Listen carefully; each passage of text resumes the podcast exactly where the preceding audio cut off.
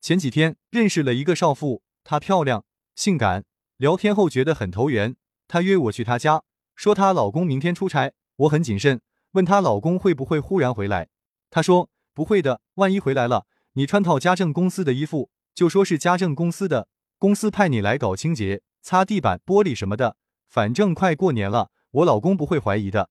于是我放心来到她家，刚坐下，水都没喝，手都没摸到，她老公就回来了。说出差推迟，可能明天，也可能后天。然后问我是谁，我顺口就说是家政公司派来的。她老公倒是很客气，又倒水，又拿烟，然后就指挥我拖地板、擦玻璃，搞了一上午，还洗了浴室，又洗厕所，累了我大半天，饭也吃不下了。临走时，她老公问多少钱，她说已经付给公司了。